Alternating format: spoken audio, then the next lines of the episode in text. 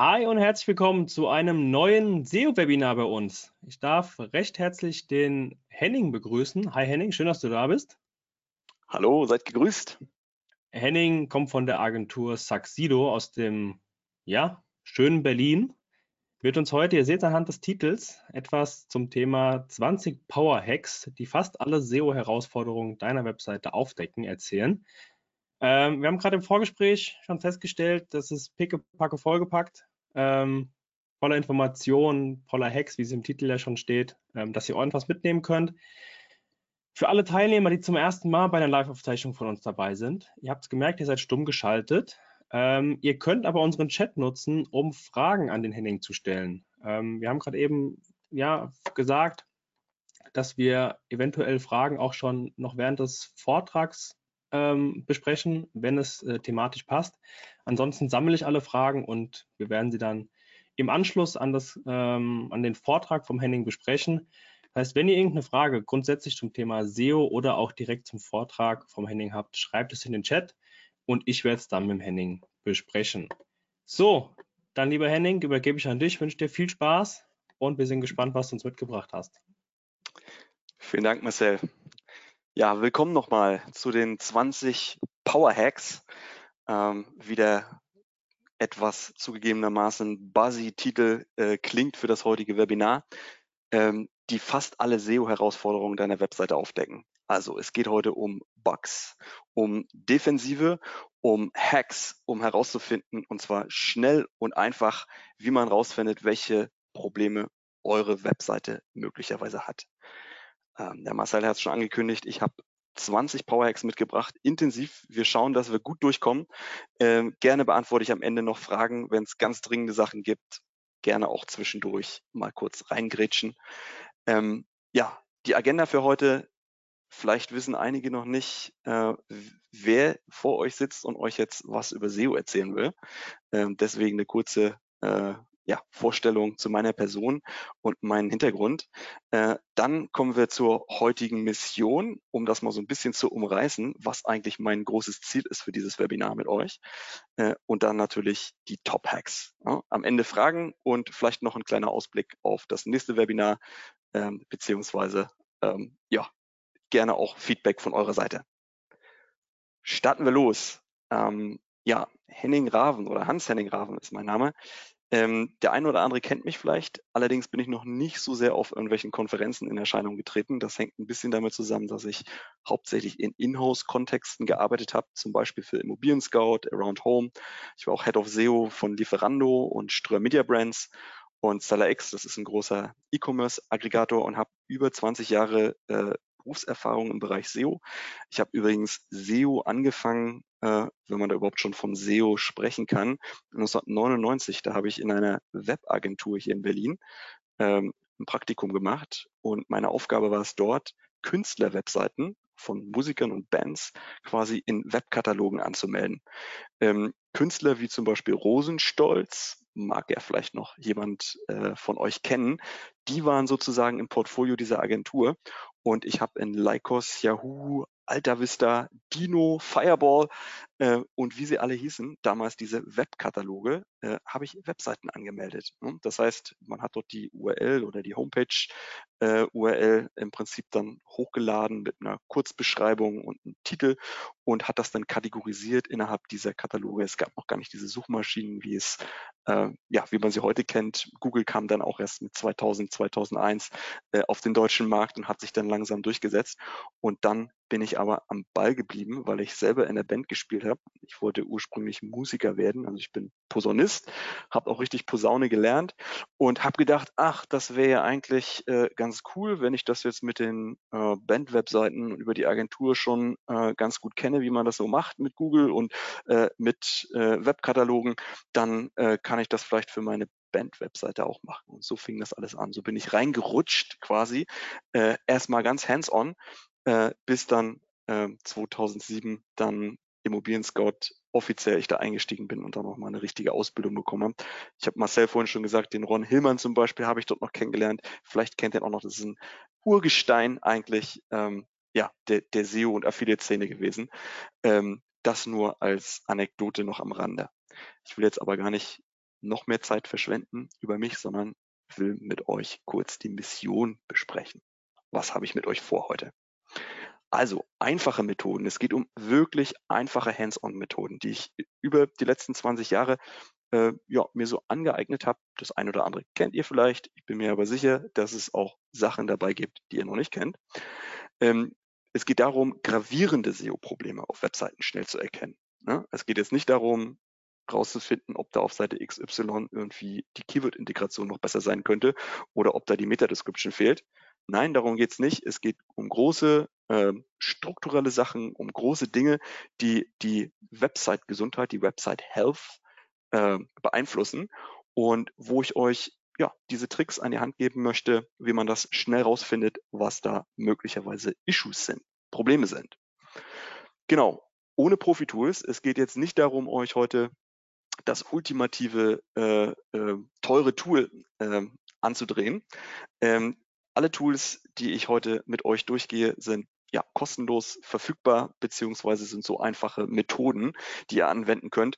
Ähm, sowohl für einen Einsteiger geeignet, der ähm, vielleicht kein Budget hat, um sich große Tools zu leisten, aber auch für Large-Scale und sehr erfahrene SEOs eigentlich geeignete Hacks sind, ähm, weil sie nicht erst einen riesen Crawl durchführen müssen.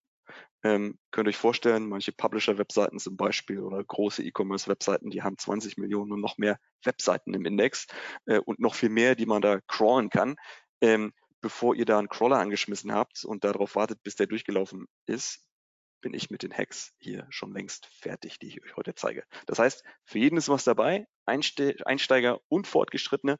Und in einer ganzen Reihe von Praxisbeispielen möchte ich euch Insights geben, ähm, wo zum Beispiel deutsche Top-Domains, die in den Top 100 der Sistrix-Charts sind, also die größte Sichtbarkeit haben, ähm, würde ich euch zeigen, wo die auch ein paar Issues haben. Und an diesen äh, Praxisbeispielen, ja, könnt ihr euch gerne orientieren. Das sind so ein bisschen die Industry Benchmarks. Ne? Ich würde ja sogar die Hypothese wagen, dass die Top 100 Domains eigentlich sehr viel richtig machen, sonst würden sie ja nicht da stehen. Dennoch, es gibt da eine ganze Reihe Sachen, wo ich sage, da sind eigentlich noch Hebel, wo man äh, weiterhin Sachen optimieren kann. Und das könnt ihr heute sehen und könnt das gerne auch für eure Websites, ob klein, ob groß, anwenden. Ja, Defensive versus, versus Offensive ist so ein bisschen meine Mission. Ähm, ich vergleiche ähm, ja, SEO und eine ja, strategische Aufstellung eigentlich auch meiner SEO-Teams, die ich in der Vergangenheit geleitet habe, immer so ein bisschen mit Fußball. Ne? Man muss eigentlich überall eigentlich ganz gut sein, um in der Champions League mitzuspielen. Das heißt, angefangen im Tor vielleicht oder in der, in der Abwehr und wir sprechen heute über Abwehr, Defensive, also das sind die Basics eigentlich, die erstmal da sein müssen, um dann auch nach vorne heraus dein Team und deine Strategie weiterzuentwickeln. Ne? Google ist der Schiri dann am Ende, ist klar. Aber bevor wir uns um Mittelfeld und Offensive kümmern und um ähm, Taktiken, wie man die Wettbewerber äh, auch nach vorne raus überrunden kann, müssen wir erstmal hinten sicher stehen. Und darum geht es heute. Gut, wir fangen an mit einer ganz simplen Methode. Mir ist bewusst, dass das jetzt für euch nicht die Erleuchtung ist. Ähm, dennoch eine Zeitabfrage. Äh, viele unterschätzen immer so ein bisschen, dass das doch eine sehr mächtige Methode sein kann. Und ich meine damit jetzt nicht unbedingt die Anzahl der indexierten Seiten, die man daran sieht. Ja, das ist eine, eine Sache natürlich, die man als Indikator äh, mitnutzen kann, um zu schauen, okay, äh, funktioniert meine Webseite, wird sie überhaupt gecrawlt oder indexiert? Ähm, es gibt auch einen Unterschied, und das wissen viele nicht, ähm, der Insights, die man mitnehmen kann, ob man jetzt eine Zeitabfrage mit www macht oder ohne www. Das setzt natürlich voraus, dass äh, ja, diese Subdomain oder die Hauptdomain auch mit www. Und dann irgendwas funktioniert. Ähm, es gibt ja eine ganze Reihe Domains da draußen, die das mittlerweile reduziert haben. Ähm, bei einer Abfrage bei Google ist da aber ein entscheidender Unterschied. Äh, Google selber sagt bei einer Site-Abfrage und diesen ähm, ja, dieses Zitat habe ich euch mal unten mitgebracht und hier auf dem Slide ähm, abgebildet, die Ergebnisse zu einem Site-Operator. Ohne Abfrage ähm, unterliegen nicht dem Ranking, sagt Google. Okay, normalerweise erscheint die kürzeste URL für das Präfix ganz oben, aber davon abgesehen sind die Ergebnisse relativ zufällig.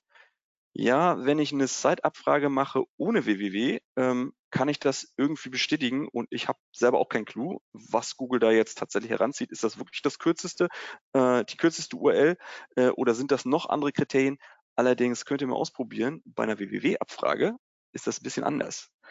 Ähm, ich sage euch auch gleich, was ich da erwarte, was ich dort zu sehen habe. Es gibt nämlich schon eine ganze Reihe von Indikatoren, die ich hier ableiten kann, ob eine Website zum Beispiel strukturelle Probleme hat, wenn bestimmte Webseiten nicht in den Top 10 zum Beispiel auftauchen bei einer www-Site-Abfrage.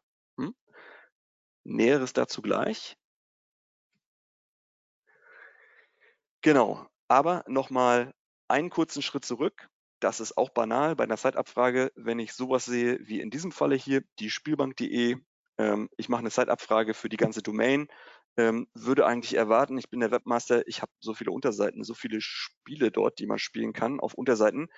Er hat aber bloß eine Seite indexiert, dann haben wir ein Problem. Das ist ganz klar. Ähm, irgendwas äh, ist jetzt hier komplett faul. Ähm, was das ist, kann ich natürlich mit einer Zeitabfrage überhaupt nicht abschätzen. Ähm, das können sehr, sehr viele Ursachen sein. Das kann Blockierung der Robots sein in der Robots.txt. Das können andere technische äh, Probleme sein, die die Domain jetzt hat. Oder sogar ein Penalty von Google selber, eine Abstrafung. Ähm, das lässt sich nur rausbekommen, indem wir das Problem eingrenzen, andere Methoden, andere Maßnahmen hinzuziehen, äh, um zu checken, was hier der Grund sein kann. Aber ist natürlich ein starker Indikator. Deswegen wollte ich den als ersten äh, Step hier nicht außen vor lassen. Ähm, jetzt kommen wir aber zu der Abfrage mit www. Ähm, ich habe die Erfahrung gemacht, wenn eure Homepage, die ja meistens die meist verlinkte Seite von intern und auch von extern ist, nicht in den Top 10 auftaucht bei einer Site-Abfrage mit www, vorausgesetzt ihr habt die www als Hauptdomain, ähm, dann würde ich mir Sorgen machen. Ich habe eigentlich kein Gegenbeispiel in der Vergangenheit erlebt, wo das nicht der Fall war, wo es nicht ein Problem gab. Ähm, das heißt, schaut, ob eure Homepage hier oben mit dabei ist. Wenn nicht, könnt ihr euch schon mal die Frage stellen, was da möglicherweise los sein könnte. Ich habe auch mal ein Beispiel rausgesucht, jetzt nicht bei den Top 100 äh, deutschen Domains, die sichtbarsten Domains, weil das wäre natürlich ein, ja, ein krasses Problem, weil die Homepage auch als Riesen-Hub-Seite ist immer in allen Kontexten wichtig und hat natürlich äh, entsprechend ist im Fokus äh, von den Top-Domains. Es gibt aber ja ein paar Domains, die also nicht ganz so bekannt sind, ähm, wo ähm, ich mal zur Illustration heute ein Beispiel rausgesucht habe, hier Europe Assistance, das sind Versicherer und wo das zum Beispiel nicht der Fall ist. Und die Frage ist, okay, ähm, was könnte hier ein Issue sein? Also erstmal Signal, Homepage ist nicht dabei. Ähm, ich muss weiter gucken, was hier äh, möglicherweise das Problem sein könnte. Ja. Ähm, das erste, was ich dann immer mache nach einer Zeitabfrage und wenn ich schon irgendwie eine Vorahnung habe, irgendwas, irgendwas stimmt hier nicht, irgendwas sieht ein bisschen komisch aus, ich gucke mir erstmal den Cache an, den Google Cache. Ja, ähm, Google cached in der Regel alle Websites, es sei denn, diese Websites haben aktiv ähm, entweder im Quelltext oder serverseitig das Google Caching unterbunden. Das gibt es auch ab und zu. Die meisten Websites lassen aber ein Caching zu und man kann sozusagen hier über diese drei Punkte in der Google-Ergebnisliste, kann man draufklicken, dann macht sich so ein kleines Fenster auf. Ähm, dort kann man dann entweder im unteren Bereich dieses Fensters, äh, manchmal auch oben gibt es da so ein kleines Dropdown, ähm, wo dann so eine Call to Action ist im Cache. Ähm, und da könnt ihr draufklicken und könnt so sozusagen den Cache einsehen. Das heißt, beim letzten Besuch des Crawlers und beim Rendern der Page, was sieht eigentlich Google auf der Seite? Genau, es gibt noch eine Alternative Cache Doppelpunkt und dann die URL einzugeben. Das ist auch noch ein Operator, Suchoperator, der funktioniert. Ähm, das geht auch, aber ihr könnt euch auch, so wie eben hier beschrieben, ähm, durchklicken. Und wenn ihr das macht, dann könnt ihr zum Beispiel sowas entdecken. Links ist das Original von Europe Assistance, die Seite. Ihr seht, schönes Hero Image im Hintergrund, Text, Claim und was ist rechts? Oh, ähm, das sieht ja ein bisschen äh, zerschossen aus vom Layout. Ähm, die Textbox ist, Box ist nach oben gerutscht, das Bild ist nicht da im Hintergrund und Wo sind die Navi? Ah, das könnt ihr entdecken, unter anderem, wenn ihr den Cache aufruft. Ja? Und ihr denkt, ja, okay, das, das ist jetzt äh, ein Einzelfall. Jetzt hat er da was rausgesucht. Ähm, ich zeige euch gleich, dass das einer der sehr häufigen Fehler ist, die mir unterkommen. Jetzt nicht bei jeder zweiten Webseite, aber doch sehr häufig. Ja? Also gerne mal den Cache angucken für ein paar Webseiten. Das muss nicht nur unbedingt die Homepage sein, das können auch wichtige Landingpages sein. Guckt mal, wie Google sozusagen eure Webseite gecrawlt und gerendert hat und, und schaut euch das an. Ähm, eine ganze Reihe von Hinweisen bekommt man dort schon. Was kann hier der Fall sein? Ähm, also offensichtlich gibt es hier Rendering-Probleme äh, bei Google. Ja. Ähm, mein erste, meine erste Hypothese wäre immer auf blockierte Ressourcen äh, schauen. Manchmal sind sozusagen für den Google Bot im Prinzip bestimmte JavaScript-Dateien, bestimmte Style-Dateien äh, und so weiter sind unterbunden, dass, dass die nicht gecrawlt werden dürfen, sind geblockt bei der robots.txt zum Beispiel. Also das würde ich mir anschauen. Aber was ich auch ganz häufig sehe, ist, JavaScript-Implementierung ist nicht in Ordnung. Das heißt, die Webseite verwendet eine Technologie, mit der Google ein bisschen Schwierigkeiten hat. Ne? Jetzt ist JavaScript nicht unbedingt was, was ich jetzt grundsätzlich als SEO verteufeln würde. Es gibt viele Beispiele, wo das halt hervorragend funktioniert und dient dazu, die, die Webseite dynamisch zu machen. Es muss aber mit Bedacht eingesetzt werden. Ne? Also bei JavaScript ein bisschen vorsichtig sein, insbesondere dann, wenn die Dateien sehr groß werden ähm, das machen manche Websites, dass sie, was weiß ich, für diverse Unterseiten äh, da bestimmte Animationen oder äh, dynamische Webinhalte halt generieren, die alle in einer großen JavaScript-Datei äh, eingebunden sind. Und diese JavaScript-Dateien, die werden unter Umständen so groß, dass äh, Google äh, mit seinen begrenzten Ressourcen, Webseiten zu rendern, äh, nicht mehr vernünftig diese JavaScript-Dateien halt abruft, ausführt, beziehungsweise dauerhaft vorhält. Ne? Ähm, JavaScript ähm, Rendering ist für Google sehr aufwendig. Ihr könnt euch vorstellen, ähm, viele Publisher-Seiten oder Webseiten dort draußen, die benutzen sehr viele Ad-Scripts, also die sind äh, Tracking-Scripts. Es ist sehr viel ähm, JavaScript-Junk, sage ich mal, in vielen Webseiten eingebaut, die auch nicht sonderlich viel Mehrwert bieten bei der Relevanzbewertung von Webseiten. Ne? Ausnahme sind natürlich dynamische Inhalte, die eingespielt werden. Ähm, das ist für Google schon wichtig. Aber Google versucht, die Ressourcen für das JavaScript-Rendering möglichst schlank zu halten. Ne? Und wenn ihr da mit riesen äh, Dateien, JavaScript-Dateien kommt oder komplexen Implementierungen oder vielleicht auch der JavaScript-Code gar nicht sozusagen den ähm, also voller Fehler ist zum Beispiel, dann kann es durchaus Probleme geben und Google bricht einfach ab und rendert das nicht vernünftig. Ne? Und wenn ihr sozusagen ähm, Navigationsmenüs in JavaScript versteckt habt, ähm, dann könnte das unter Umständen zum Problem werden. Ihr denkt, das sind Einzelfälle, habe ich ja schon gesagt. Auf gar keinen Fall. Das begegnet mir relativ häufig. Ich habe nochmal zwei andere Beispiele rausgesucht hier. Äh, Brillen.de zum Beispiel relativ große Domain. Ähm, auch hier sieht man, ähm, dass nicht alle Seitenelemente vernünftig ausgespielt werden und auch in der Top-Navigation oben so ein paar Icons äh, eigentlich sind oder über der Top-Navigation, äh, wo man sich dann fragt, okay, wenn Google sozusagen diese Icons nicht richtig sehen kann, weiß auf weißem Hintergrund jetzt hier, werden diese Links überhaupt gewertet, was tut das mit dem gesamten äh, internen äh, mit der internen Verlinkungsstruktur, die ich ja als SEO eigentlich äh, unter Kontrolle haben möchte, so ein bisschen. Ähm, das heißt, hier entgleitet mir was und unter Umständen gibt es Probleme in der strukturellen Relevanzbewertung der gesamten Website. Ne? Und das könnt ihr im Blick haben, wenn ihr euch ab und zu mal den Cache anguckt. Genau, das untere Beispiel, die Spielbank, das hatten wir eingangs schon. Da hatte ich ja gezeigt, oh, da ist nur eine Webseite überhaupt indexiert, die Homepage. Und wenn man sich mal anguckt, was hier passiert, was in Google Cache passiert mit dieser Datei, äh, mit dieser Webseite, wenn ich die versuche aufzurufen, die lädt sich tot, da passiert gar nichts. Das heißt, mit der, mit der JavaScript-Rendering-Methode, die Google anwendet, können, können die Inhalte gar nicht generiert werden. No? Ne?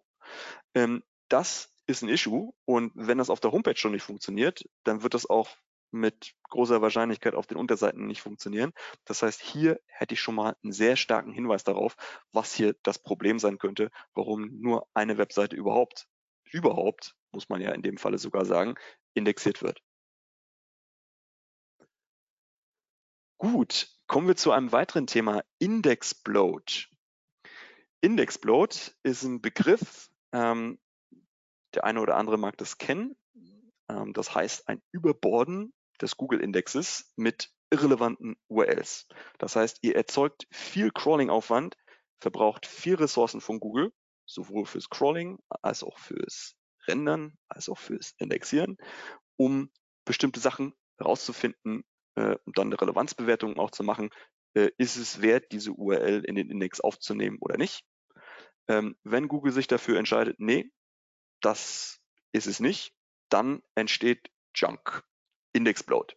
URLs, die immer wieder gecrawlt werden, die immer wieder in Erwägung gezogen werden, aber nicht wirklich Traffic äh, und Nutzer zu eurer Webseite bringen, weil Google sich dafür entschieden hat, diese aus dem Index auszuschließen. Ja. Ähm, ich jetzt als Large-Scale SEO oder als ähm, SEO für, für große Webseiten habe ein unheimliches Interesse daran, diesen Junk-Anteil, diesen Index-Bloat so gering wie möglich zu halten. Ich sage euch nachher noch entscheidende Gründe, warum das super wichtig ist.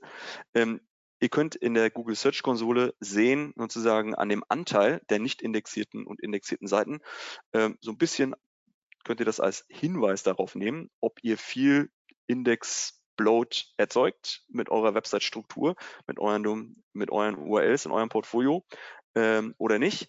Idealerweise ähm, ist der Anteil der indexierten Seiten natürlich deutlich größer. Jetzt bei großen Websites, Publisher-Webseiten, da ist illusorisch, das alles auf grün zu bekommen. Ne? Also jetzt nicht Angst haben, irgendwie, weil dort ein Anteil nicht indexierter Seiten dabei ist. Ähm, es geht aber darum, sozusagen diesen Anteil möglichst ja, gut zu gestalten, dass Google seine Ressourcen beim Crawlen und Indexieren darauf verwendet, ähm, indexierbare wertvolle URLs halt zu bekommen und nicht irgendwelchen Indexbloat ähm, zu crawlen. Ähm, Methoden, um diesen Indexbloat so ein bisschen rauszufinden und dabei gleichzeitig ähm, technische Probleme der Website rauszufinden oder entscheidende Probleme der Website rauszufinden, bieten euch Google Suchoperatoren. Suchoperatoren, Site Doppelpunkt ist eine so eine ähm, ja, ein so ein Suchoperator, den wir eingangs schon hatten. Ähm, ich will jetzt auch gar nicht die Liste der, der Suchoperatoren, was es da noch alles gibt, runterbeten. Ich wollte mir nur ein paar rauspicken heute, äh, die ich gerne mit euch mal ein bisschen näher anschaue äh, und euch mal Beispiele zeigen, äh, wie man diese Suchoperatoren auch einsetzen kann, um ja, gravierende Issues auf Webseiten halt festzustellen. Ähm, Genau, ich habe jetzt auf den auf vielen Slides unten rechts immer so einen kleinen Tipp äh, mit abgebildet. Ähm, Nochmal als Disclaimer, ich habe jetzt nichts äh, zu tun, bin jetzt nicht affiliated mit contentmanager.de. Ich fand nur einfach, dass die ähm, ja, Suchoperatoren und eine Liste mit einer Übersicht auf contentmanager.de sehr schön aufbereitet war. Deswegen habe ich euch das verlinkt. Ähm, die Präsentation stelle ich auch im Nachgang zur Verfügung. Das heißt, ihr müsst jetzt nicht alles abfotografieren hier oder äh, äh, euch alles aufschreiben. Ähm, das würde ich euch zur Verfügung stellen. Sagen, das könnt ihr nochmal als hilfreichen Tipp mitnehmen und ähm, ja, nutzen dann im Nachgang, um als Reminder das zu verwenden. Genau, also ich nutze Suchoperatoren zur gezielten Problemerkennung und auch in Kombination mehrerer Suchoperatoren. Eine solche Kombination, um auch Indexbloat halt ist, dass man zum Beispiel eine Site-Abfrage macht mit einer Domain. Ne? Da würde ich jetzt die Gesamtdomain nehmen, also nicht www, sondern wie in dem Falle hier siteimmowelt.de. Und was man zum Beispiel machen kann, um Junk-URLs rauszufinden, ist, äh, dass man sich mal anschaut, ob bestimmte Parameter-URLs mit indexiert wurden. Ne? Also ähm, UTM unterstrich Source, das ist so eine typische Parameter-URL, die zum Beispiel genutzt wird jetzt bei Webseiten, die jetzt irgendwelche Kampagnen machen, um jetzt die, die Kampagnen die Traffic-Quelle zu identifizieren. Ne? Auch im Paid-Bereich wird das häufig genutzt für Newsletter und so weiter. Die bekommen dann solche UTM-Parameter hinten an der URL drangehangen, ähm, dass sozusagen dann in den Tracking-Tools wie Google Analytics zum Beispiel identifiziert werden kann, welcher Nutzer über welche Quelle zum Beispiel äh, auf die Webseite gekommen ist oder auf eine Landingpage. Ne? Und ähm, diese URLs haben aber eigentlich aus meiner Sicht nichts im Google-Index zu suchen, weil sie ja meistens ein Duplikat sind einer anderen URL, ohne diesen Parameter zum Beispiel, ne, einer kanonischen URLs, einer kanonischen URL. Ähm, wenn diese ähm, ja, Parameter-URLs indexiert werden, ähm, ist das oft ein Hinweis auf ein anderes zugrunde liegendes technisches Problem. Ja? Wir könnten jetzt andere Beispiele hier noch nennen. Es gibt auch Session-IDs oder andere URL-Muster, äh, die jetzt bestimmte Content-Management-Systeme erzeugen, wo man jetzt sagt, okay, das sind jetzt Parameter, das hat im Index nichts zu suchen. Äh, ihr könnt das natürlich so ein bisschen variieren, hier diese Abfrage, aber äh, in URL und dann sozusagen den, ähm, den Parameter hinten mal als Text abfragen und mal gucken, was da kommt, ähm, ist eine spannende Einsicht. Ähm, hier bei äh, Immowelt sieht man nochmal, die haben allein 3720 äh, URLs mit Parameter äh, im Index. Was, ja, das ist eine große Webseite, ist aber trotzdem relativ viel. Und oft ist es ja nur die Spitze des Eisberges, weil Google selber natürlich Mechanismen hat, um bestimmte URL-Duplikate und sowas rauszufinden rauszuholen, auch rauszuhalten aus dem Index. Ne? Deswegen, ähm, selbst wenn das hier nicht ganz so viele sind wie 3700, ähm, würde ich auch bei weniger immer mal genauer hingucken, was da das zugrunde liegende technische Issue sein könnte. Ja? Und wir haben jetzt bei Immowelt sogar was sehr Interessantes. Ähm, der Fix oder sozusagen die, das technische Problem, was dort oft zugrunde liegt, ist, dass kein Canonical verwendet wurde. Ähm, SEOs nicht nur technische SEOs, die meisten SEOs von, von euch kennen das Canonical-Konzept.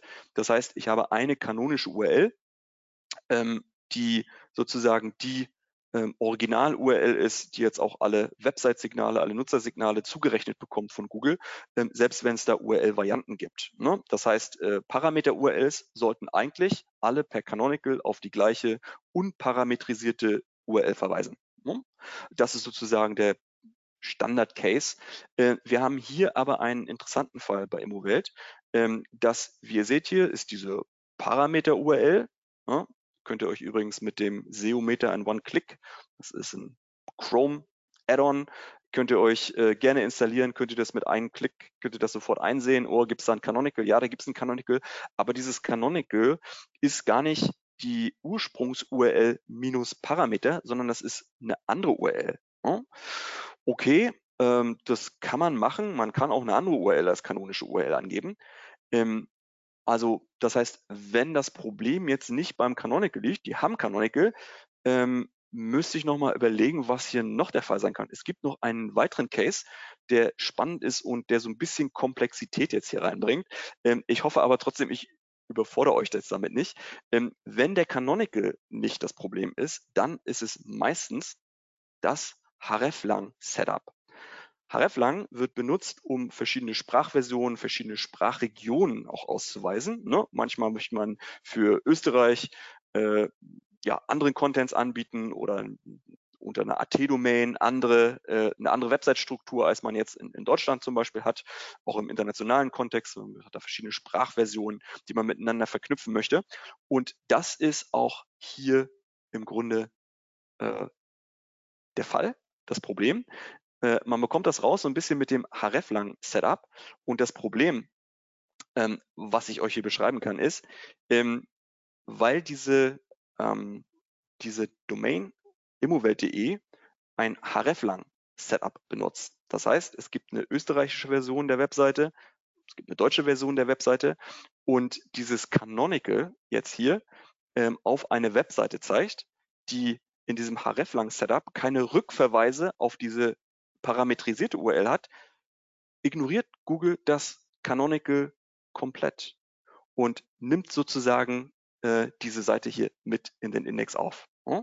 Also die Herleitung vielleicht ein bisschen um die Ecke, aber Canonical erstmal checken, ist das Canonical da? Ähm, dann schauen, oh, ist das gar nicht die Ursprungs-URL, äh, auf die es verweist? Gibt es hier möglicherweise einen anderen ähm, technischen Aspekt, der dazu führt, dass dieser Canonical nicht gewertet wird von Google. Und das ist in diesem Falle äh, ja der Fall, weil nämlich das äh, hreflang-Setup falsch ist, äh, beziehungsweise nicht diese äh, parametrisierte URL äh, in den in der Rückverlinkungs in dem Rückverlinkungszirkel hat mit drin hat, was die Voraussetzung dafür ist, dass diese verschiedenen Sprachversionen auch als zusammengehörig anerkannt werden. Sorry Leute für die Unterbrechung, aber an der Stelle muss ich ganz kurz Werbung machen für den OMT 2023 am 13. Oktober in Mainz. Unser Event des Jahres. Und falls du noch kein Ticket hast, jetzt unter omt.de slash Konferenz. Die URL findet ihr natürlich auch in den Show Notes. Jetzt ein Ticket buchen, nach Mainz kommen und mit uns eine geile Zeit haben. Und jetzt geht es weiter. So, ähm, schauen wir uns mal an, wie eigentlich die Top 100 Domains in Deutschland mit parametrisierten URLs umgehen. Ähm, wie gesagt, aus der Liste der Top 100 sichtbarsten Domains habe ich mir die mal rausgesucht. Sistrix veröffentlicht die. Das ist nichts, was man, äh, was man nicht weiß. Ähm, und ich habe mir mal angeschaut, ähm, einfach ähm, parametrisierte URLs erzeugt, also existierende URLs von den jeweiligen Webauftritts genommen ähm, und äh, also, da, also Parameter drangehangen an, an existierende URLs und habe mal geschaut, wie die damit umgehen. Ähm, ja, 63 Prozent der Top 100 Domains haben das korrekt, kann, also in Canonical verwendet und sozusagen auf die unparametrisierte URL zurückgeführt. Ähm, es gibt aber auch Websites, die ähm, Parameter-URLs redirecten. Okay, kann man machen, auf die Ursprungs-URL redirecten. Allerdings bin ich immer nicht so ein Freund davon, ähm, jetzt zusätzlichen Aufwand hier noch für Google zu erzeugen. Google muss nicht nur ähm, die Parameter-URL crawlen, jetzt muss auch noch der Redirect verfolgt werden und dann muss ich vielleicht eine Entscheidung treffen, was ich dann mit dieser parametrisierten URL mache. Ähm, also äh, der Best Case ist, ihr verwendet ein Canonical. Ne? Ihr seht aber auch 12 Prozent, also 12 der 100 äh, Top-Domains haben ähm, ja, Parameter-URLs komplett auf Index gesetzt, haben Unternehmen im Grunde genommen gar keine Maßnahme so richtig, äh, um, um die aus dem Index rauszuhalten, nicht aktiv. Und unter diesen äh, Top-Domains sind zum Beispiel Ladenzeile, die aktuell 14.600 Parameter URLs allein im Index haben. Idealo hatten wir uns schon äh, kurz angeguckt eingangs. Ähm, da ist das auch der Fall, aber es gibt noch weitere Domains, die das auch nicht im Griff haben, wo das aber nicht die Größenordnung ganz so äh, gravierend ist, wie wir das jetzt hier bei den beiden Beispielen sehen. Insecure URLs, Hack Nummer 6. Also, ähm, es gibt ein Problem mit Indexplode äh, weil Google zum Teil HTTP-URLs, also insecure URLs, aufnimmt in den Google-Index. Ne? Ähm, eigentlich sollte ähm, die Maßnahme auf allen Webseiten so sein, dass es keine HTTP-URLs mehr gibt oder wenn, äh, dann sollen per Standard 301 das weiterleiten auf die HTTPS, also die Secure-Protokoll-Variante der jeweiligen URL. Und ähm, das sollte eigentlich äh, standardmäßig serverseitig gewährleistet sein. Ähm, wir sehen aber hier, und das könnt ihr mit einer Site-Abfrage machen, zum Beispiel wie hier, moviepilot.de, minus in URL, also gib mir alle URLs vom Moviepilot, ähm, aber schließe die URLs aus, die alle auf HTTPS gehen. Das zeigt euch, alle URLs, die im Google Index sind, die noch auf HTTP lauten. Ja, bei MoviePilot 28.400. Sehr viel. Ne? Und wenn sowas der Fall ist, dann solltet ihr euch angucken, ob dieses Redirect Setup serverseitig funktioniert. Manchmal äh, gibt es ja auch ein paar Regeln, äh, die auf einzelnen URLs ein Problem sind, aber jetzt nicht äh, siteweit. Ähm, das würde ich jetzt nicht so schwerwiegend äh, als schwerwiegend erachten. Hier bei MoviePilot ist aber definitiv was Größeres im Argen, dass das äh, über weite Seite der Webseite, äh, weite Teile der Webseite nicht vernünftig funktioniert. Wie gehen ähm, Deutschlands Top-Domains mit HTTP-URLs um? Ja, 88 Prozent haben korrekt ein Redirect gesetzt. Ähm, es gibt aber auch äh, 3 Prozent, also drei Domainbetreiber, die Status Code 200 äh, nach wie vor ausgeben. Ähm, ja, 302 Redirect halte ich auch nicht für optimal, ähm, kann man aber machen. Ist Google mittlerweile ein bisschen großzügiger, als das noch vor Jahren der Fall war, wo es ein gravierender Unterschied teilweise war, ob 301 oder 302 Redirect. Aber die drei Prozent oder die drei Domains äh, mit, sage ich mal, 200er Statuscode okay, ich habe HTTP für dich, ähm, sind unter anderem Google. Google selbst geht mit bestem Beispiel von und hat sehr viele insecure äh, URLs noch von sich selbst, von seiner eigenen Domain im Index. 46.000. Ne? MoviePilot haben wir uns schon angeguckt. Ähm, das also bitte vermeiden. Ich sehe das relativ häufig auch noch bei kleineren Domains, wo das immer noch ein, ein Issue ist. Ne? Also gerne da mal drauf schauen. So, Redirects. Jetzt sind wir schon bei Redirects. Ähm, ich habe das mal als Problem äh, oder möchte das gerne als Problem darstellen, weil aus meiner Sicht äh, Redirects, ich würde versuchen, Redirects zu vermeiden. Wenn ihr gerne und häufig Redirects verwendet, dann gebe ich euch heute ein paar Argumente mit, warum ihr das vielleicht lieber nicht tun solltet. Ich weiß, dass im Publisher-Business, wenn es jetzt um News-Publishing geht, das sich oft gar nicht vermeiden lässt, ähm, um ähm, bestimmte Themen, Artikel immer wieder in den News-Cycle reinzupushen, ähm, müssen URLs oder werden URLs geändert äh, und entsprechend ältere URLs oder beziehungsweise die URL, äh, auf der der Artikel halt vorher lief, dann weitergeleitet auf die neue URL. Das ist halt Best Practice. Ähm, davon spreche ich nicht. Es geht eher darum, so grundsätzlich über die Jahre hinweg ähm, einen, einen großen ähm, ja, Wust, sage ich mal, an, an Redirects im Website-Portfolio zu haben. Ne? Ähm, weil ähm, also zumindest meine Erfahrung ist, dass das sehr schwierig ist, wieder aufzuräumen, wenn die Redirects mal gesetzt sind, ähm, zumindest ohne Kollateralschaden, dass man bestimmte Redirects dann wegnimmt, die jetzt doch vielleicht noch ähm, ja, externe Links, externen Traffic ähm, oder eine andere Bewandtnis haben, also sich vorteilhaft sozusagen auf bestimmte Rankings oder die Website-Struktur auswirken. Ähm, also ohne diese Kollateral Kollateralschäden lässt sich das teilweise gar nicht, gar nicht richtig bewerkstelligen. Deswegen gleich von vornherein schauen, äh, dass ihr möglichst nicht viele äh, Redirects verwendet. Warum? Weil wir davon ausgehen müssen, dass Redirects, jeder Redirect und wenn es eine Kette von Redirects sogar ist, sogar in höheren Maße, jeder Redirect dämpft bestimmte URL-historische Signale. Ne? Also stellt euch einfach vor, ähm, ihr habt einen Artikel publiziert vor fünf Jahren, da gibt es einen Link drauf, den irgendein anderer Blog auf diesen Artikel gesetzt hat, weil er diesen Artikel spannend fand. Ähm, jetzt habt ihr eure, eure Website hat einen Relaunch gemacht und ihr habt sozusagen die ganzen Inhalte überarbeitet, die Struktur überarbeitet und auch dieser Artikel, wo der Bloglink drauf geht, äh, hat jetzt eine andere URL. Ne? Klar, Best Practice Redirect 301.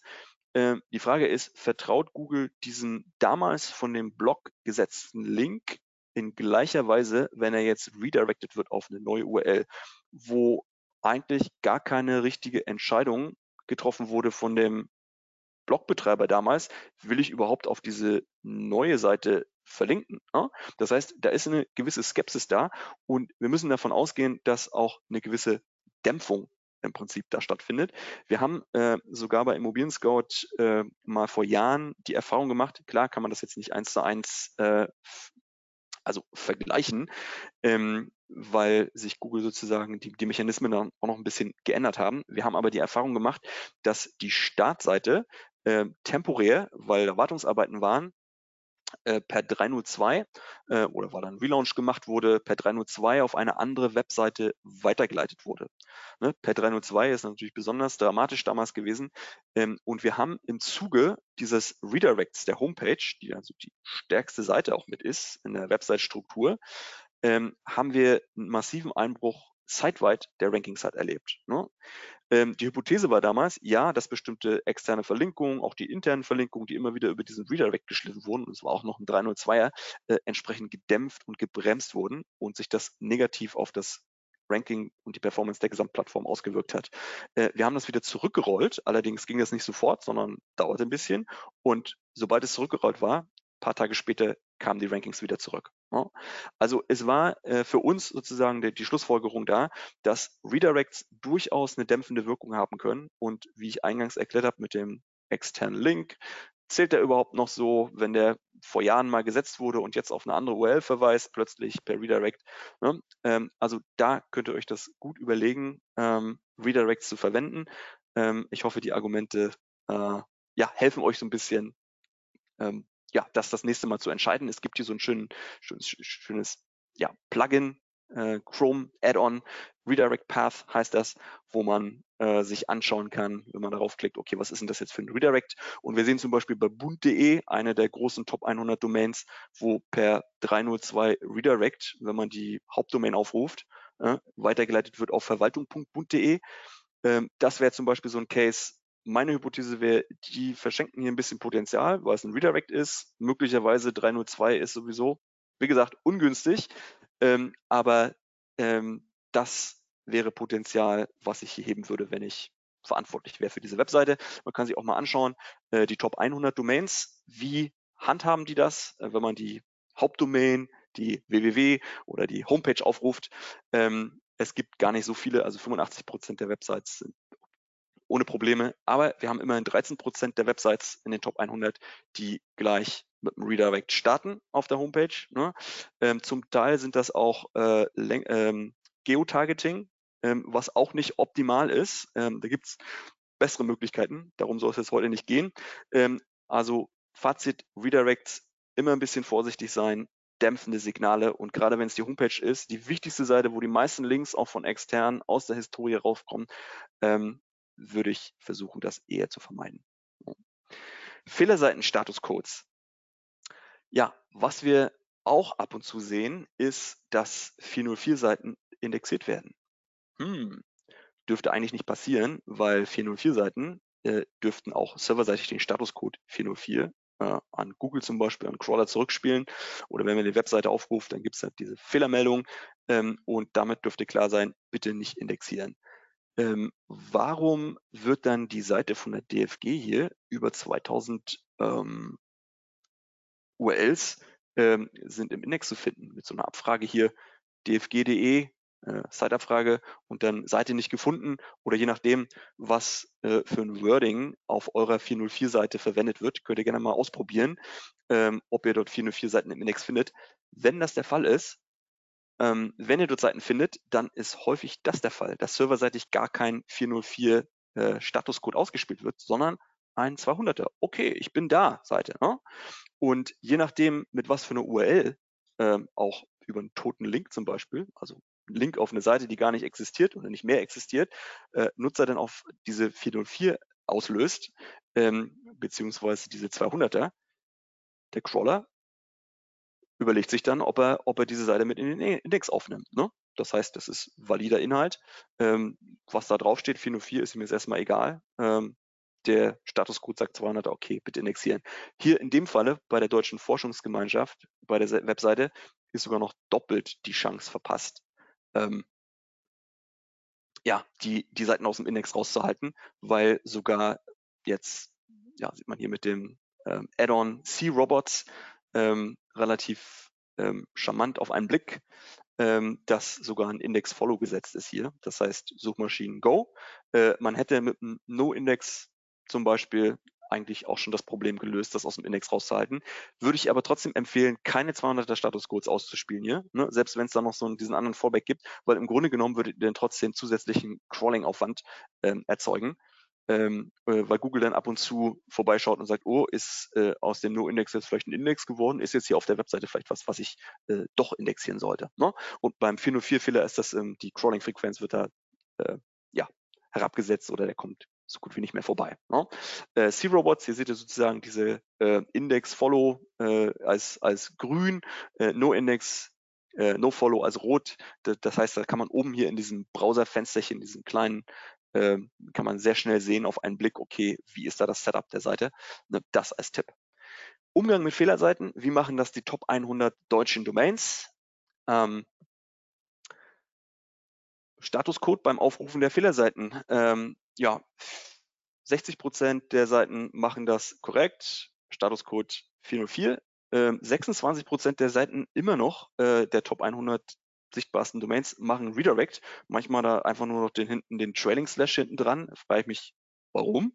Und dann sozusagen nach dem Redirect eine 404 kann man auch gleich eine 404 ausspielen. Ne? Also das sind so wieder Aufwände, die man hier auch beim Crawling unter Umständen erzeugt.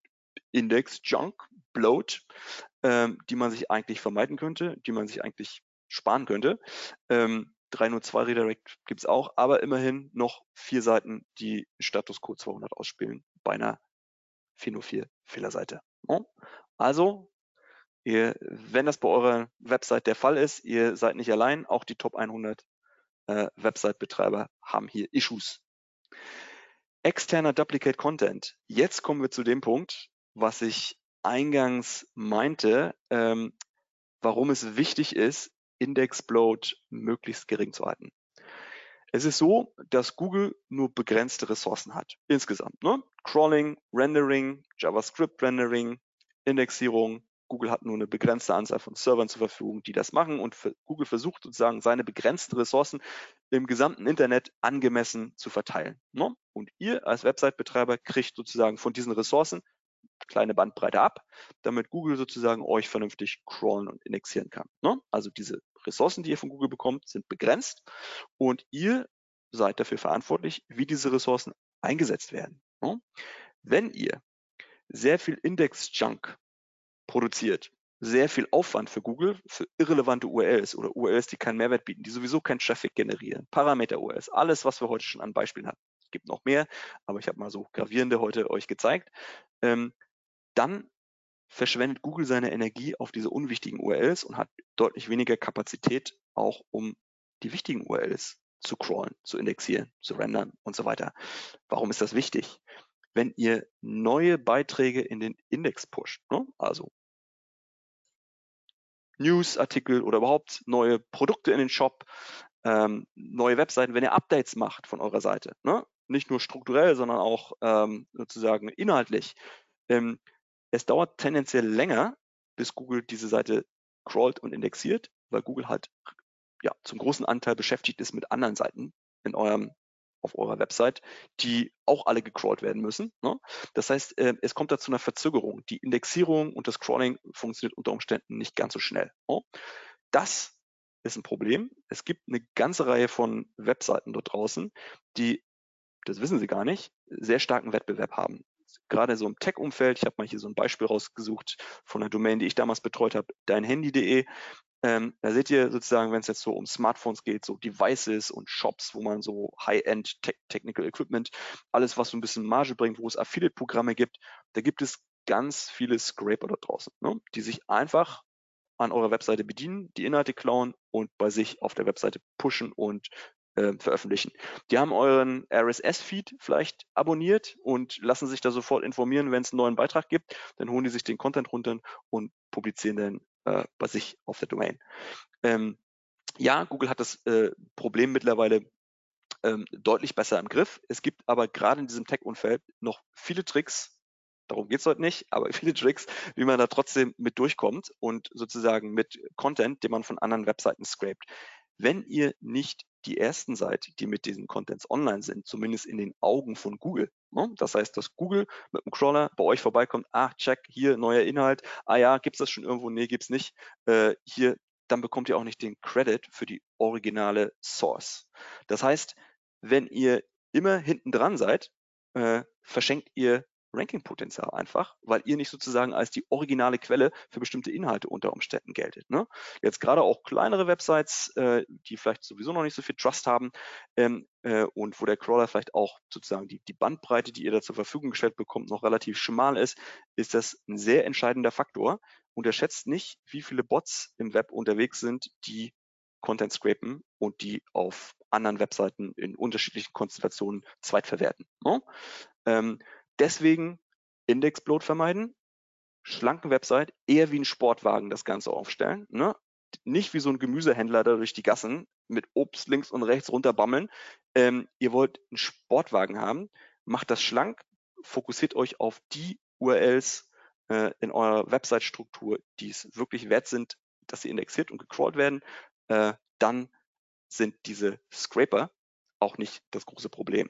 Rausfinden könnt ihr solches Scraping ja, mit Anführungszeichen äh, so eine Suchabfrage, wenn ihr da so einen längeren Text macht, das wiss, wissen die meisten. Copyscape wäre auch noch eine Alternative, ein Tool, was ihr nutzen könnt, was auch teilweise nochmal Ergebnisse bringt. Ja, wir müssen uns ein bisschen beeilen, sehe ich.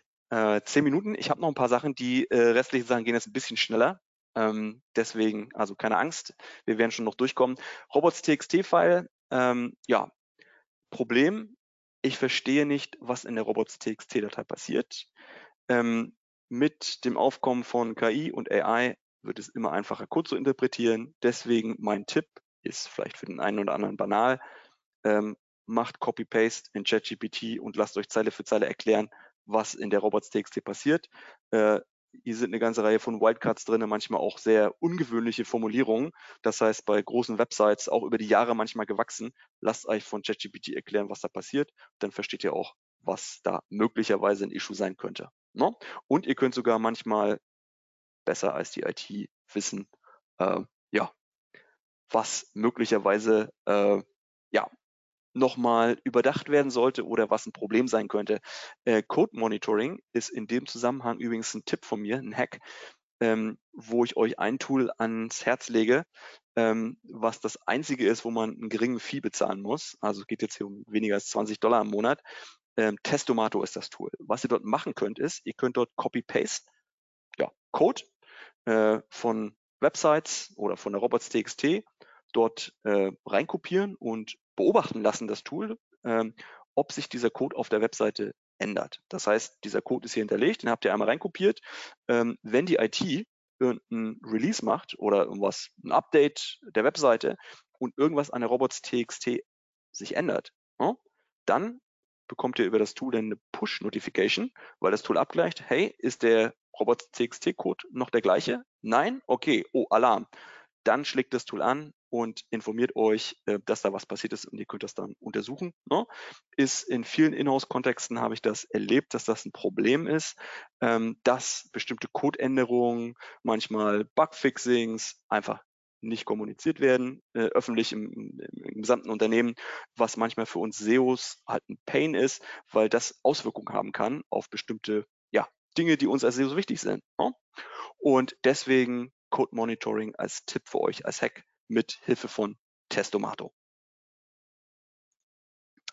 Dann Problem, ein Wettbewerber rankt mit seinem Artikel vor mir auf Position 1. Also das geht's jetzt, da geht es jetzt darum schon, ähm, ja, im wettbewerbsintensiven Umfeld ähm, mal zu gucken, ob es da noch ein paar Stellschrauben gibt, äh, den Wettbewerber vom Thron zu kicken.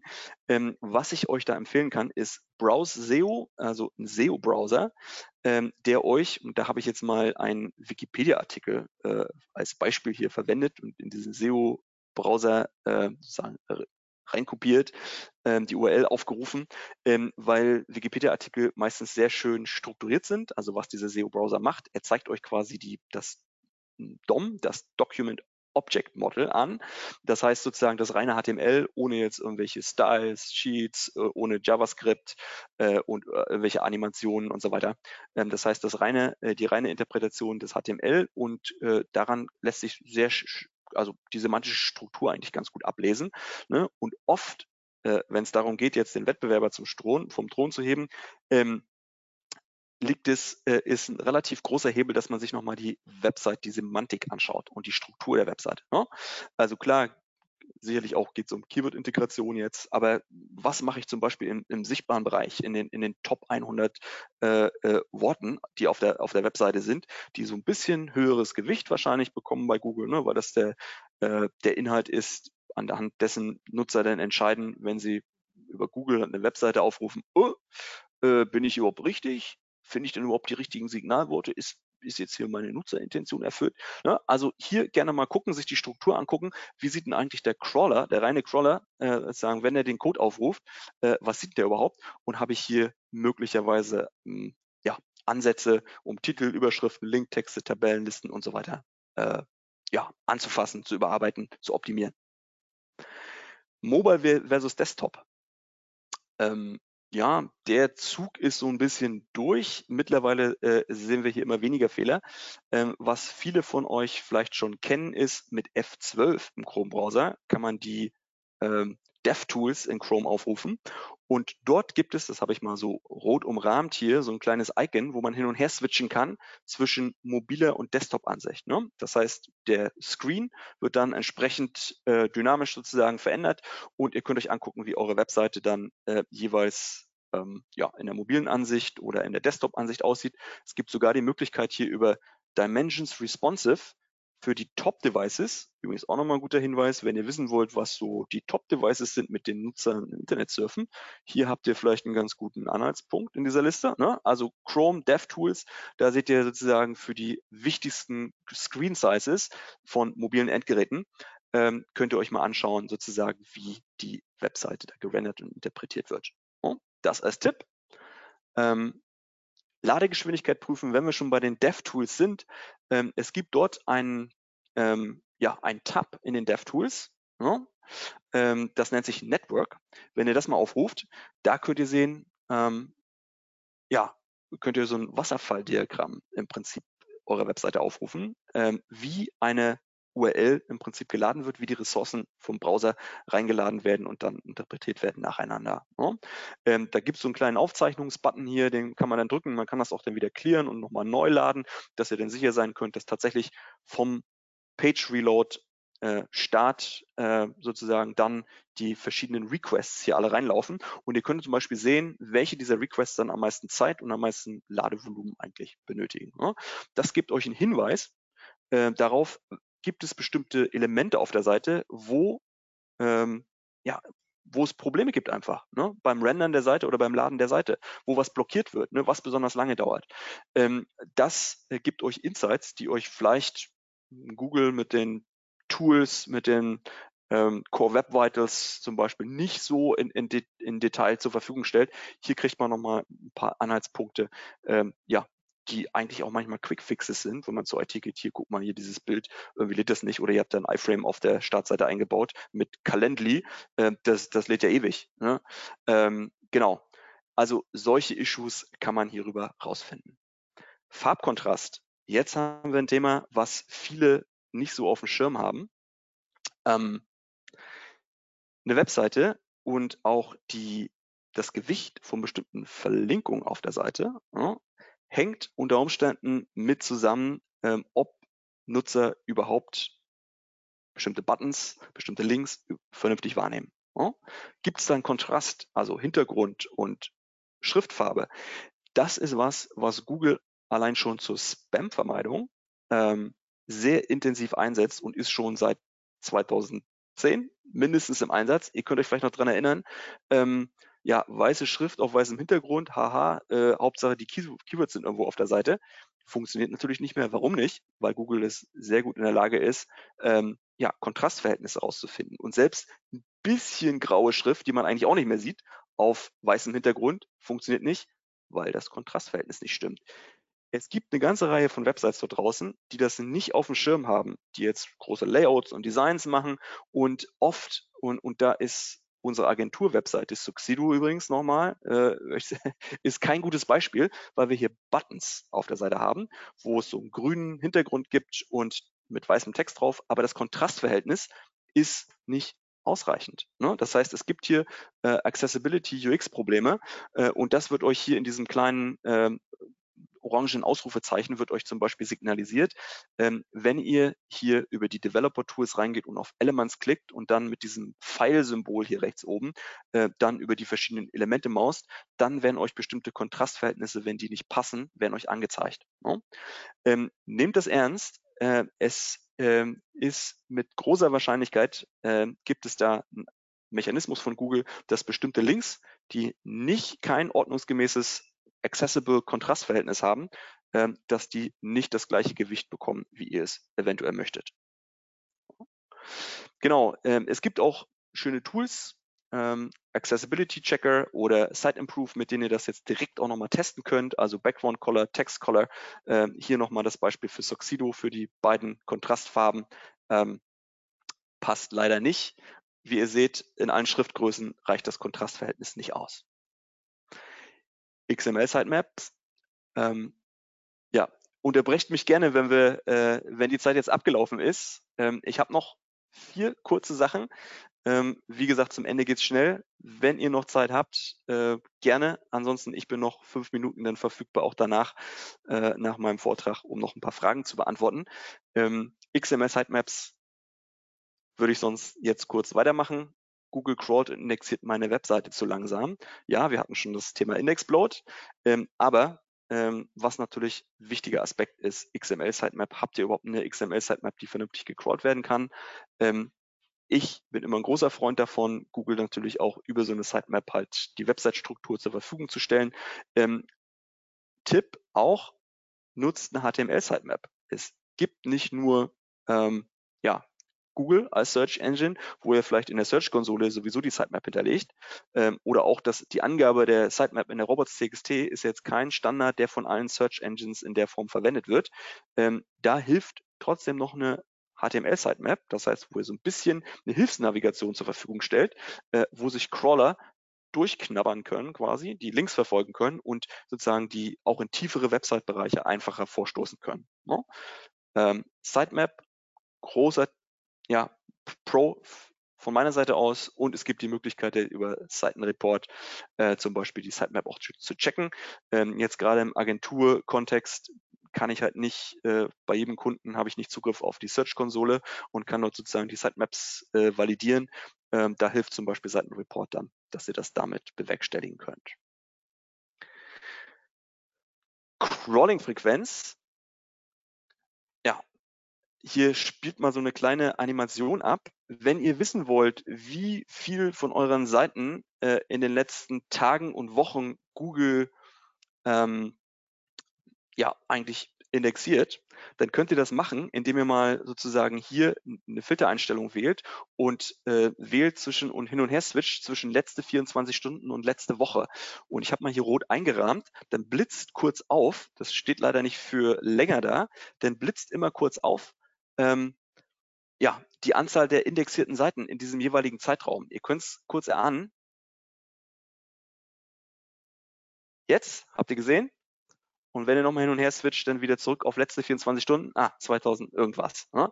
Ähm, wenn ihr sozusagen keine Seiten hier angezeigt bekommt, zum Beispiel die letzte Woche indexiert wurden, dann kann das auch ein Hinweis darauf sein, dass ihr ja, crawling-seitig halt ähm, ja, dass es einfach ein Problem gibt oder mit der Seitenindexierung. Ähm, das kann manchmal ein Frühindikator sein. Jetzt gerade für sehr große Website-Strukturen äh, habe ich schon Interesse daran, dass immer sehr viel gecrawlt und indexiert wird. Ne? Und das kann man sich ab und zu mal sporadisch angucken, um das rauszufinden. Und durch diesen Hin- und Her-Switch hier kann man sehr schnell sehen, viel früher als die Search-Konsole das anzeigt, ne, was äh, letzten, letzte 24 Stunden zum Beispiel in den Index gekommen ist. Gut, related. Ähm, ihr wisst nicht, wer eure Wettbewerber sind. Probiert mal diesen Hack hier aus. Ein Suchoperator, related Doppelpunkt. Äh, jetzt mal so ein ganz plakatives Beispiel. Lieferando, ihr wollt beim alternativen Essenslieferanten irgendwie Pizza bestellen. Äh, related Doppelpunkt Lieferando gibt euch sozusagen die äh, andere Webseiten, alternative Webseiten an, die in gleichen ja, Spektrum, zumindest aus SEO und Google-Perspektive unterwegs sind äh, und eine gleiche Nutzerschaft ansprechen, ne? im gleichen inhaltlichen Themenbereich unterwegs sind. Ähm, für kleinere Webseiten wird hier oft nichts angezeigt, ne? aber ähm, jetzt für mich als Agentur äh, ja, Mitarbeiter, ich möchte manchmal bei, bei größeren Kunden einfach sehen, was sind denn da die größten Wettbewerber eigentlich? Und über Related kann ich da sehr schnell rausfinden, was da große Wettbewerber zumindest in Google sind und äh, kann dann so ein Benchmarking machen, einfach ein Industry Benchmarking, dass ich mir mal angucke, okay, ähm, wie sind jetzt die Strukturen der, der Wettbewerber zum Beispiel, ne? wie ist das technische Setup? Also das könnt ihr mit einem Related machen. Strukturierte Daten, ja, strukturierte Daten sind eigentlich für mich kein Hack in dem Sinne jetzt, ihr macht strukturierte Daten und, und ihr seid erfolgreicher. Mein Hack ist eigentlich eher, passt auf, dass ihr hier compliant seid in Bezug auf ähm, ja, Google-Richtlinien. Äh, und deswegen habe ich auch die Search, äh, Google Search Central äh, Richtlinien hier mal mit reingepackt. Ähm, ich habe relativ häufig erlebt, dass es hier Penalties gibt ohne dass die Website-Betreiber das mitbekommen. Ne? Also ihr wundert euch zum Beispiel, dass so eine Sternchenbewertung bei euren Wettbewerbern angezeigt wird, aber nicht bei euch könnte ein Penalty sein. Ne? Ähm, auch manuelle Maßnahmen sind hier noch häufiger der Fall. Ähm, deswegen, wenn ihr ähm, ja, Schema Markup oder strukturierte Daten, oh, Daten habe ich hier geschrieben, okay, da muss ein T rein, Daten, ähm, wenn ihr sozusagen sowas verwendet, ähm, bitte achtet auf Google Compliance. Ne?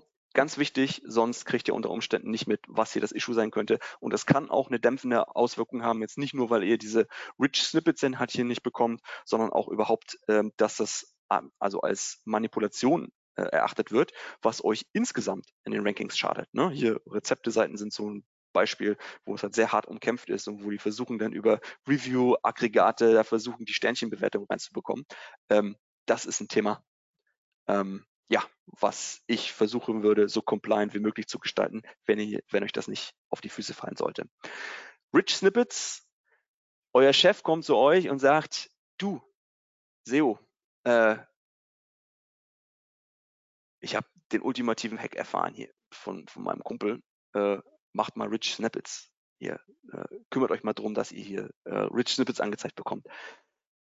Meine klare Antwort, nein, lasst euch sozusagen davon nicht zu stark beeinflussen und sagt auch mal Nein. Also ein Hack kann durchaus auch mal sein, Nein zu sagen.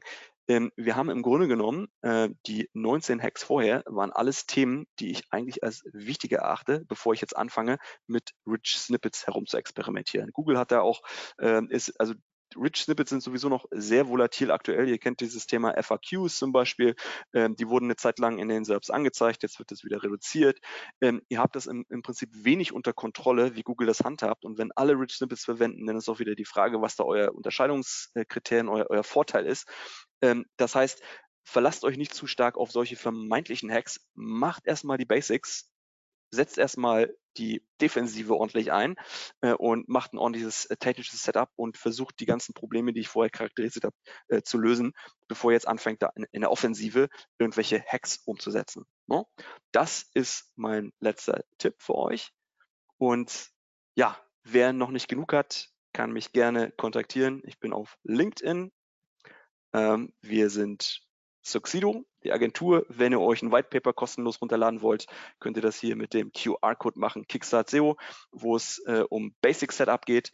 Äh, ihr könnt jederzeit mich auch ja, privat kontaktieren über LinkedIn, um ja, dass wir noch bestimmte Sachen oder wenn ihr euch ertappt fühlt heute, äh, nochmal ausdiskutieren könnt.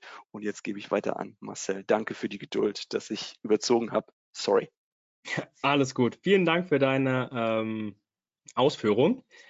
Geh doch gerne nochmal zurück auf deinen Kontaktsheet, weil ich würde sagen, wir haben jetzt ein bisschen bezogen, die Fragen, die reingekommen sind, würde ich jetzt noch ähm, klären, wenn ihr darüber hinaus Fragen habt. Ähm, ja, setzt euch gerne direkt mit dem Henning in Kontakt, entweder über LinkedIn oder die Mailadresse seht ihr ja. Ähm, Webinar wurde auch aufgezeichnet. Die Frage kam nämlich auch. Die Aufzeichnung könnt ihr euch im Nachgang nochmal anschauen. Und auch die Präsentation stellen wir euch gerne im Nachgang zum Download zur Verfügung. Dann würde ich mal starten. Ähm, die erste Frage. Indexplode. Wir haben viele Seiten nicht im Index, weil diese durch die Robots, Robots TXT blockiert werden. Das sind beispielsweise Suchseiten und Filterseiten. Sollte man hier handeln und wenn ja, wie? Ja, also das müsste man sich genauer angucken. Also im Grunde genommen, wenn die durch die Robots.txt blockiert sind, dann sollte eigentlich der Crawler dort nicht vorbeikommen. Es gibt allerdings eine ganze Reihe von Fälle, von Fällen, wenn diese Webseiten aus der Website-Struktur intern sehr stark verlegt sind, auch manchmal von extern, ähm, dass Google trotzdem gerne wissen möchte, was dort auf diesen Webseiten sozusagen vor sich geht und immer wieder schaut und, und auch sicherlich Ressourcen dafür aufwendet, ob sozusagen diese noch requested werden können oder ob irgendwie über Drittwege äh, Möglichkeiten es gibt, dort rauszufinden, was dort auf diesen Webseiten sind. Also das Erste, was ich machen würde, ich würde überprüfen, ob tatsächlich die internen Verlinkungen, das heißt ja das, was ihr unter, unter Kontrolle habt, ob sie die sich reduzieren lassen. Das heißt, dass man Crawling-Aufwände für URLs, die ja dann doch am Ende per robots.txt blockiert sind, dass man die so gering wie möglich hält ne? und nicht da irgendwelche Signale sendet, hey, die sind irgendwie wichtig, äh, Nutzer gehen darüber. Ne? Ähm, das wäre sozusagen das Erste, was ich machen würde. Ähm, Ansonsten müsste man sich angucken, was das für äh, URLs sind, was das für Webseitenbereiche sind, ob es da noch andere Issues gibt, die da möglicherweise eine Rolle spielen, ähm, warum die sozusagen bei euch als Indexplot halt auch mit auftauchen. Wahrscheinlich habt ihr das in der Search-Konsole gesehen, ne? dass die äh, Seiten sozusagen da aufgeführt werden. Das müsste man sich angucken, wie das in der internen Verlinkung halt gehandhabt wird. Okay, habe mir in Chrome und Firefox eine identische Webseite im Google Cache angesehen. In Chrome wird die Seite im Cache korrekt dargestellt, in Firefox nicht. Wie kann dies sein? Hast du eine Idee? Ähm, war das beides mal der Google Cache, ja? So lese ich es raus, ja. Ja. Das ist eine gute Frage. Ähm, das würde ich jetzt auf, auf Anhieb gar nicht beantworten können. Ich würde jetzt erstmal ähm, spekulieren, dass es vielleicht zwei unterschiedliche Cache-Versionen äh, gibt, sozusagen, dass der eine äh, sozusagen der eine Aufruf, also zu Cache zu unterschiedlichen Zeitpunkten, kann das sein? Ähm, oder dass es sozusagen in der Interpretation der Seite jetzt mit Firefox und Chrome, dass es da Unterschiede möglicherweise gibt. Ich kann mir aber nicht vorstellen, dass Google für jede einzelne Device oder jeden einzelnen Browser da einen eigenen Cache vorhält, aber möglicherweise ja doch. Also das ist was, das müsst ihr auch erstmal nachgucken. Ne? Okay. Ja, dann gehen wir weiter zur nächsten Frage. Wir haben über die Robots, Robots TXT den Crawler angewiesen, URL-Parameter zu ignorieren. Also mit disallow slash Sternchen, Fragezeichen, Sternchen. In unserem Fall, ist das sinnvoll oder gibt es eine bessere Variante? Na, die ähm, charmanteste Variante über Canonical URL, ähm, die habe ich euch ja bereits im Prinzip mitgeteilt. Das wäre für mich der Favorit. Warum ist das mein Favorit?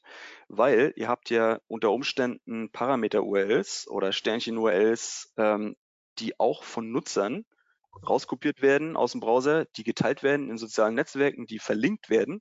Und ihr möchtet eigentlich, dass diese Signale ähm, auch eure kanonischen URL zugerechnet werden. Ne? Das heißt, das heißt, dass diese Links gezählt werden, dass diese Social Signals vielleicht oder andere Signale, externe Website-Signale entsprechend äh, gesehen werden von Google. Wenn ihr das jetzt per robots.txt ausschließt, dann blockiert ihr komplett. Ne? Denn sozusagen, dann sind diese Signale, die von diesen parametrisierten URLs kommen, die da ausgeschlossen sind vom Crawling, sind tot quasi, dann sind die nicht nutzbar. Das ist eine, das ist eine Möglichkeit, klar, die sozusagen das, das Crawling da zu unterbinden, ähm, wäre aber für mich nicht die favorisierte äh, Variante. Okay. Was hältst du von WDF-IDF-Tools wie zum Beispiel Termlabs? Ist es heutzutage noch sinnvoll, solche Tools zu verwenden, um Blogartikel zu optimieren? Ähm, sehr gute Frage. Ich habe intern mehrfach diese Diskussion auch bei uns schon geführt. Also im Agenturkontext setzen wir diese Tools ein. Die Antwort ist Jein. Also ich sage euch mal äh, mit dem WDF, IDF Tools, was es da für Probleme gibt. Ähm, Termlabs wurde jetzt hier als Beispiel genannt, ist ziemlich advanced und ich bin eigentlich relativ begeistert von dem Ergebnis. Ähm, und ich sage euch auch den Grund. Ähm, insgesamt, was diese WDF, IDF ja, Methode ja macht, ist im Grunde genommen, die guckt sich halt den Wettbewerb an, die, die zum bestimmten Keyword rankt jetzt zum Beispiel und analysiert die ähm, Keywords, die dort in dem Kontext, die, die, die, das Themenumfeld quasi und die, die Wörter, die da in dem äh, Kontext halt mit auftauchen. Und ähm, die werden dir dann angezeigt, die kannst du dann mit verwenden, um deine, deine Beiträge halt zu optimieren. Was diese Tools halt oft nicht machen, ist sozusagen eine Unterscheidung treffen äh, in Bezug auf, wo sozusagen auf der Webseite äh, die ja, da als, als Wettbewerber mit identifiziert werden, in dieses Keyword-Pooler mit reinkommen, wo diese Worte tatsächlich da im Kontext auftauchen. Ist das im Footer, ist das in der Navigation, ist das im Header, ist das sonst wo? Ähm, das heißt, diese Segmentierung findet halt oft nicht ordnungsgemäß statt. Das heißt, ihr findet dort sehr viel Junk Keywords, die möglicherweise in, in, ähm, in Navigationsmenüs und so weiter drin sind, ähm, die eigentlich gar nicht, äh, die gar nicht relevant sind für den Kontext. Das heißt eine Verwässerung. Ähm, was äh, Termlabs richtig gut macht, ist sozusagen, dass die aber eine Segmentierung der Webseite insofern schon erlauben, dass sie nur diesen Content äh, heranziehen, zumindest kann man diese Einstellung dort wählen, die jetzt im, im Main Content zum Beispiel liegen. Ne? Das heißt, äh, man hat da einen besseren Fokus und das ist durchaus ein Hinweis, ein guter Hinweis, um noch Aspekte zu erkennen, was ich inhaltlich in Blogartikel jetzt einfügen äh, ja, möchte an, oder was ich da äh, ja, inhaltlich noch mit abbilden möchte. Ähm, wir haben äh, bei Publishern, wir haben auch große Tests gemacht, auch hier Search Metrics hat ja so eine ähm, Content Experience, wo die sowas ähnliches halt zur Verfügung stellen. Wir haben allerdings häufig die Erfahrung gemacht, gerade im Publisher-Umfeld, dass es oft aufwendiger ist, diese Tools zu benutzen und ein Briefing zu erstellen und das dann alles zu konfigurieren und dann, dann Output hinzubekommen und dann von den Redakteuren einarbeiten zu lassen. Also wenn du jetzt einen guten Redakteur hast, der an sich über eine gute Recherche und ein gutes Sprachgefühl halt schon und ja, sich ein paar Wettbewerbs Webseiten so anguckt, ähm, was der sozusagen dann auf die Beine stellt. Ne? Das geht oft schneller, ist effizienter und hat auch sozusagen oft äh, eine sehr gute Qualität, als sozusagen diese Tools zu benutzen. Ne? Jetzt gerade aber, wenn ihr äh, über AI und ChatGPT sprecht, ich meine, das, das, die Content-Erstellung wird ein bisschen einfacher und möglicherweise kann man da Kombinationen in den Setups dann halt hinbekommen, die auch im Termlabs dann wieder äh, ja, sehr hilfreich erscheinen lassen. Ne? Deswegen Jein von mir, aber ein bisschen vorsichtig, weil, wie gesagt, da werden sehr viele äh, Nutzerintentionen teilweise auch vermischt. Du hast Golf, Ne? Also als Beispiel, ist das jetzt der Sport, ist das jetzt äh, das Auto? Wenn du da bestimmte Suchanfragen hast und Google hat dann Mixed Search Intent erkannt und, und haut dir dann sozusagen da äh, mehrere Ergebnisse mit unterschiedlichen Search Intent in die Top 10 oder Top 20, dann sind das sozusagen, geht das als Datengrundlage auch in diese Tools ein und lässt sich nicht unbedingt dann äh, ermitteln, wenn du diese WDF, IDF verwendest, so, ähm, wie sind denn jetzt die, die Keywords da gewichtet, die der hat, ne? Also hat das da überhaupt ähm, ähm, wurde das da zu, zur Rate gezogen. Diese mhm. unterschiedlichen Search Intents wahrscheinlich nicht. No. Okay, danke. Äh, jetzt kommt eine etwas längere Frage. Ich habe eine Webseite, die überhaupt nicht von Google indexiert wird. Laut Google ist auf der ganzen Domain ein No-Index-Tag, den ich aber nicht finden und beheben kann. Gibt es eine Option, dazu Näheres herauszufinden, beziehungsweise mögliche Gründe dafür? Ich kämpfe seit Monaten damit zwei Möglichkeiten. Erstmal Header gucken, ähm, sozusagen, das ist das, was du nicht im Quelltext siehst, sondern es wird immer ein Request-Header übermittelt. Da gibt es Tools, die dir, die das anzeigen. Ähm, die zweite Möglichkeit ist HT-Access. Ähm, es gibt sozusagen die Möglichkeit, äh, das serverseitig äh, quasi zu unterbinden. Ne? Ähm, da gibt es Möglichkeiten, sozusagen auch einen No-Index reinzuschieben. Das äh, wird manchmal von manchen Entwicklern gemacht, die da so einen Hack machen. Äh, WordPress-Entwicklern habe ich das schon häufiger mal gesehen. Also diese beiden Optionen würde ich einfach mal prüfen. Ne? Okay. Dann äh, betreffend Indexierung. Die Indexierung findet nicht nur einmalig statt oder sollte immer wieder indexiert werden? Ähm, Worauf bezieht sich das jetzt? Äh, ein und derselben URL? Also äh, ob ihr jetzt die immer wieder anstoßt in der, in der Search-Konsole oder, oder worauf bezieht sich die Frage? Muss ich nochmal ja, zurückfragen. Ja, ich schreibe gerade ja. Das heißt, äh, immer wieder anstoßen. Also idealerweise trainiert man den Crawler so, ähm, dass der immer in der Frequenz bei den Webseiten vorbeikommt, in ausreichender Frequenz, so wie ihr das benötigt. Das heißt, es gibt bestimmte Webseiten, habt ihr zum Beispiel einen Blog, die Blog-Startseite, wenn ihr regelmäßig publiziert, ne, also einmal am Tag zum Beispiel, dann wird der Crawler auch ähm, einfach für Content Discovery früher oder später einmal am Tag vorbeikommen und checken, ob es sozusagen dort äh, neue Inhalte gibt. Ne. Das gleiche trifft für jede Unterseite zu. Wenn ihr jetzt Seiten habt, die jetzt in der Website-Struktur relativ tief liegen und ihr dort ein Update gemacht habt ähm, äh, und ihr wollt, dass das schnell erkannt wird, bin ich immer ein Freund davon, das direkt in der Search-Konsole zu übermitteln. Ihr habt aber die Möglichkeit über eine XML-Sitemap eigentlich, wo ihr immer auch Updates kennzeichnen könnt oder neue Seiten sozusagen rein, gerade News kann man mit News Sitemap auch noch extra regeln. Ähm, da gibt es eine ganze Reihe von Möglichkeiten, wo man Signale senden kann. Google, hey, guck mal hier vorbei. Und dann crawlt Google das relativ schnell. Das heißt, ihr müsst nicht alles immer manuell übermitteln. Okay, super, Dankeschön. Dann letzte Frage. Wenn ich nicht indexierte Seiten reduzieren möchte, funktioniert das am besten über Blockieren? Nicht indexierte Seiten, äh, nochmal bitte. Ähm, Wenn ich nicht indexierte Seiten reduzieren möchte, funktioniert das am besten über Blockieren? Ähm, also nicht indexierte Seiten reduzieren. Ähm, also erstmal über den Statuscode-Auslieferung ähm, ist es sozusagen eigentlich die, die Best Practice, dass der Crawler da vorbeikommt, dass man dann 410 oder 404 dann ausspielt und dann kommt der Crawler hoffentlich nicht mehr so oft vorbei. Es sei denn, die Seite ist noch äh, ziemlich häufig aus der eigenen Website-Struktur verlinkt. Äh, dann ist das natürlich keine Hilfe. Ansonsten per robots.txt einfach blockieren das Verzeichnis, dann kriegt ihr die auch relativ schnell raus. Okay, super. Dann sind wir mit den Fragen durch. Ähm, haben jetzt ein bisschen überzogen, aber ist kein Problem. Der eine oder andere ist da trotzdem da geblieben. Ähm, der eine oder andere ist aber auch schon gegangen, hat aber auch geschrieben, danke für deine Tipps, das gebe ich dir hiermit schon mal weiter. Ähm, ja, würde mich freuen, wenn du demnächst wieder dabei bist. Vielen Dank von unserer Seite und vom OMT, dass du dir die Zeit genommen hast und auch ausführlich gesprochen hast. War ein sehr gutes Webinar. Und ja, dann entlassen wir euch in den Nachmittag. Ähm, vielen Dank, Henning. Vielen Dank, dass ihr da wart. Bis zum nächsten Mal und alles Gute. Danke Marcel, danke euch für eure Zeit. Ciao.